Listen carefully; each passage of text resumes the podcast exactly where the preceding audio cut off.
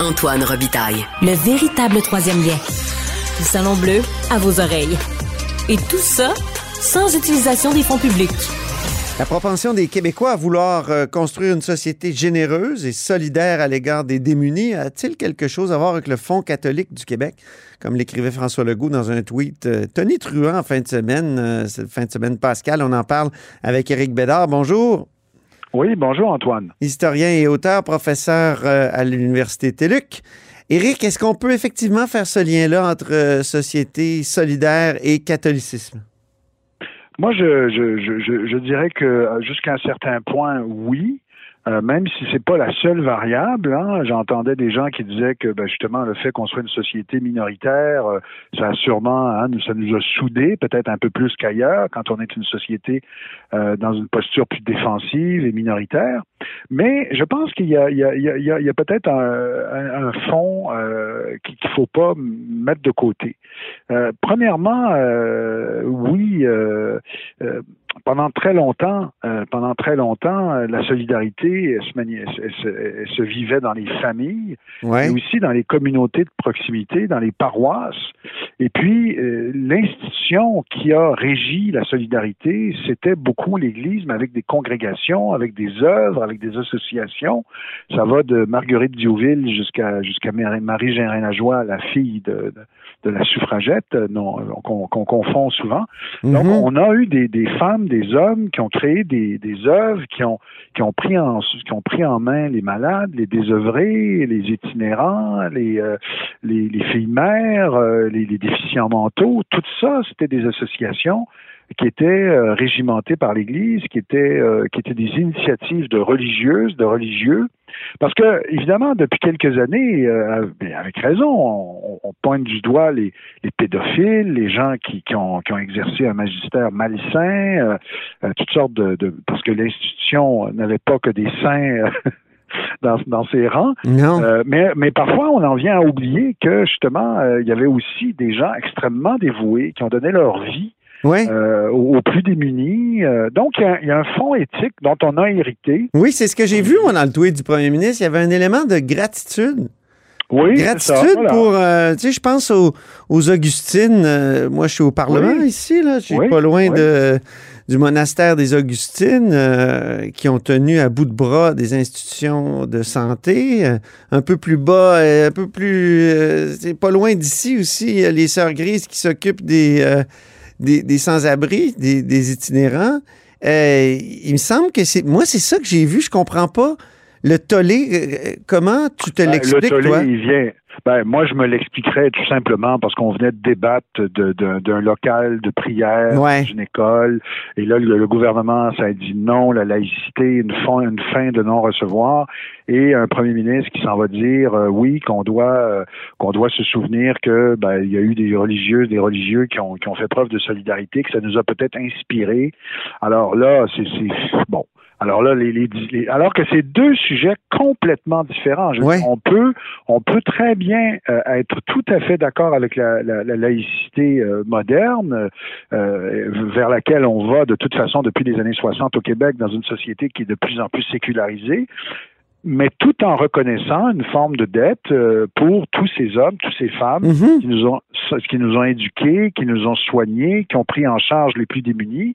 Et euh, voilà, donc c'est pas incompatible à mon avis. Euh, ça, ça c'est certain. Maintenant, mais il y en a d'autres qui pense, disent dans oui. l'histoire. Il y a des monseigneurs là, qui ont refusé la modernité, qui ont refusé euh, l'État-provident. J'entendais le politologue André Lamoureux à l'émission de Mario Dumont. Et, et ça, il oui. faut s'en souvenir. Donc, euh, il y a même ah Olivier oui, Jacques aussi. J'ai lu dans oui, l'article de Isabelle Haché que... dire que vraiment, c'est euh, l'Église, c'est l'État-providence s'est fait contre et malgré l'Église. Oui, en même temps, en même temps, à l'intérieur de l'Église, et ça, ça a été la thèse de Michael Govreau, euh, euh, un historien ontarien, oui. de franco franco-ontarien.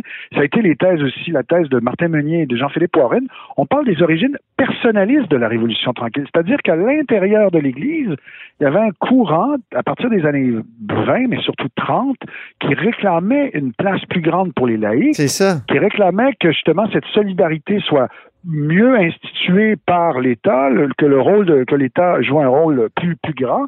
Et ces, ces, ces, chrétiens militants qui étaient très présents dans les dans les groupes d'action euh, de, de, jeunesse euh, chrétienne, euh, ces, personnalistes chrétiens étaient très heureux des réformes de la Révolution tranquille.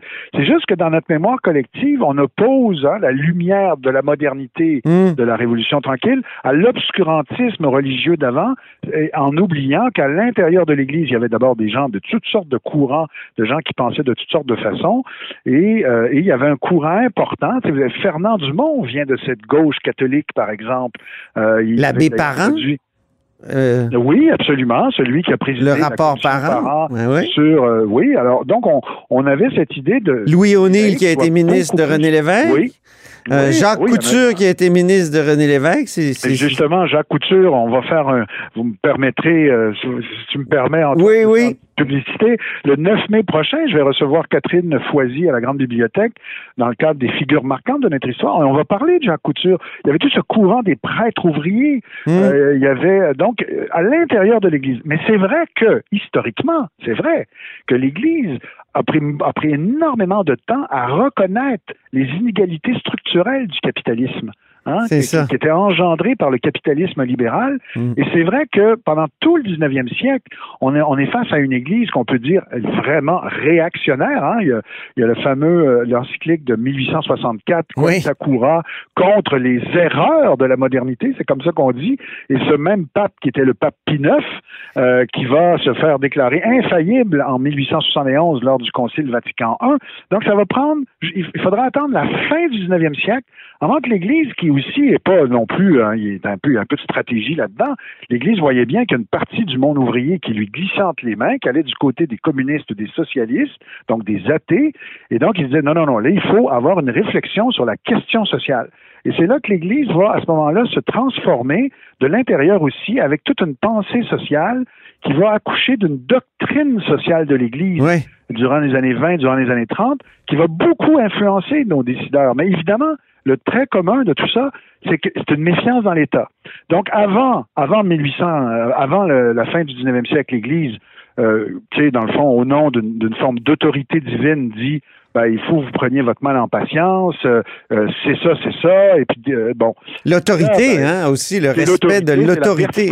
exactement, et puis on peut pas défier l'ordre, les pouvoirs établis, donc fonder des syndicats, faire des grèves, ça crée du désordre, c'est pas bien. Mais là, à partir de là, euh, à partir de cette doctrine sociale de l'Église, les, les, les, syndicats catholiques vont émerger. Euh, on va on va prôner le coopératisme. Et le coopératisme, si c'est pas de la solidarité, qu'est-ce que c'est? Ben oui. Je pense à François Xavier Ross, évêque de la Côte-Nord, mentor d'ailleurs de Gilles Vigneault, qui va être à l'origine des coopératives de pêcheurs. Euh, presque toutes les caisses populaires au début du 20e siècle vont être fondées dans des sous-sols d'église mm-hmm. parce qu'on on voyait les vertus de l'épargne. Mais c'est vrai que même si on allait vers ça, il y avait une méfiance de l'État. Et là, il va falloir attendre Vatican II, il va falloir attendre les années 50 pour que peu à peu, même à l'intérieur de l'Église, on se dise non, non, je pense que l'État, on pense, on voit que l'État a un rôle à jouer.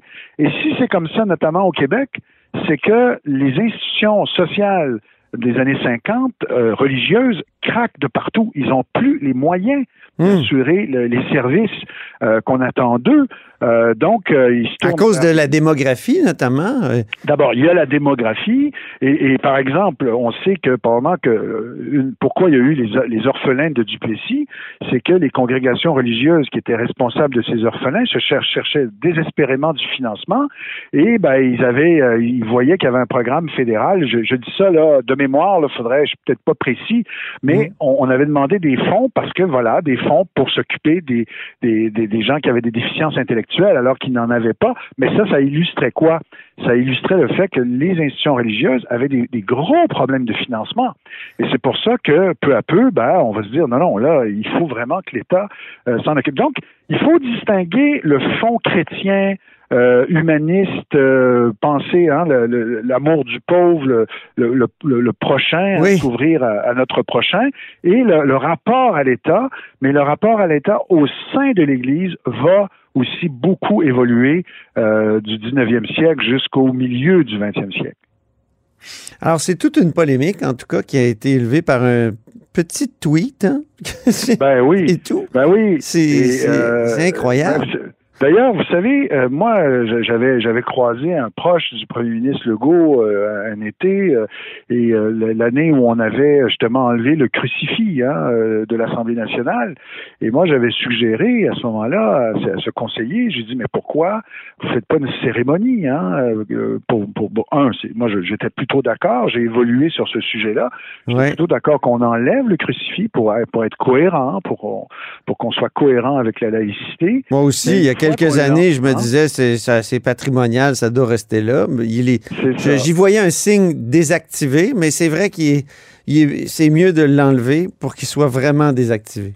C'est ça. C'est mieux de l'enlever, mais je, suggérais à ce conseiller de faire peut-être une cérémonie pour, euh, dans le fond, euh, parce qu'il est dans un présentoir, là. Oui. Peut-être une cérémonie autour de, ce présentoir pour dire, ben voilà, on l'a enlevé, le Québec est ailleurs, le, Québec s'est sécularisé, mais en même temps, le Québec n'oublie pas ce qu'on doit à ces femmes et à ces hommes qui nous ont soignés, qui nous ont éduqués, qui ont donné beaucoup d'eux-mêmes à, cette, pour que cette société-là puisse, puisse exister. Euh, peut-être la nuance que je ferais, j'amènerais aussi un autre élément hmm. dans la discussion, c'est que, en fait, je pense pas qu'on est en train de dire que, euh, par essence, les Québécois sont plus solidaires que, par exemple, les anglo-saxons du reste du Canada ou des États-Unis. Ou... Ben non, on le voit dans les dons à Centraide, par exemple. Exactement. Euh, on est moins euh, porté à donner, moins enclin, peut-être parce qu'on donne déjà beaucoup à l'État. ben voilà, je, pense que ce qui nous distingue, c'est notre rapport à l'État.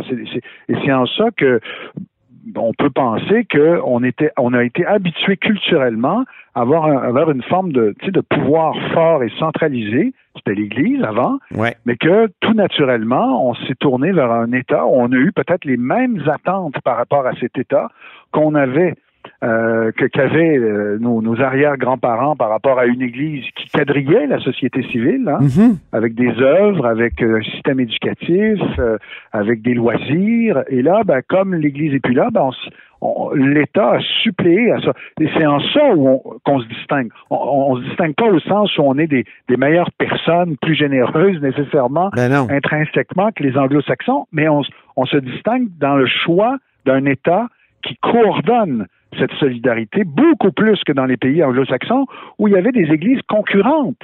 C'est logique quand vous ah pensez. Les, églises concurrentes se méfiaient de l'État et ça, ça a persisté après l'avènement de l'État-providence. Euh, alors que nous, ben, euh, on avait un État, on avait une Église très forte qui occupait presque toute la place, et donc tout naturellement, on, s'en est, on s'en est remis par la suite en tout cas, c'est une hypothèse, hein. Je, pas c'est une hypothèse qui en veut une autre, mais peut-être que c'est ça, en fait, hmm. qui nous distingue. Et je me souviens, moi, qu'il y, a des gens au Québec qui, qui critiquaient d'ailleurs ce centralisme de l'État. Il y en a encore aujourd'hui.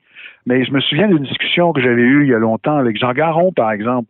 Vous savez, comme vous vous souvenez, comme Jean Garon était partisan de la décentralisation. Oui. Il voulait avoir euh, un campus de l'université. Des petites universités, oui, je me souviens. Oui. Non, mais, il, voyait ça, c'était pas juste par rapport au système éducatif, il voyait ça en tout. Et il disait, et je me souviens, il me disait, on a reproduit ce centralisme de l'Église, cette verticalité, ce pouvoir. Et, lui, c'était pour s'en plaindre. Hein. Il, ben oui. il admirait là-dessus les Américains. Comme Tocqueville qui a euh, écrit L'Ancien Régime et la Révolution. Après la Révolution, il y a eu des continuités euh, impressionnantes, notamment le centralisme français. C'est peut-être notre aspect français, Éric Bédard. Oui, c'est peut-être, peut-être. Merci, euh, oui. Oui, c'est tout. Ben oui, malheureusement, c'est tout le temps qu'on avait. Merci infiniment, Éric. Ça me fait plaisir, Antoine. Au plaisir. Je rappelle qu'Éric Bédard est historien et auteur, professeur à l'Université TELUC. Il remplaçait aujourd'hui notre chroniqueur Dave Noël et son segment Les actualités de l'histoire.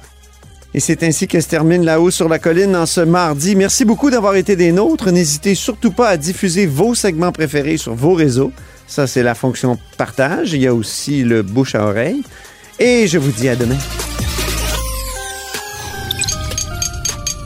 Cube Radio.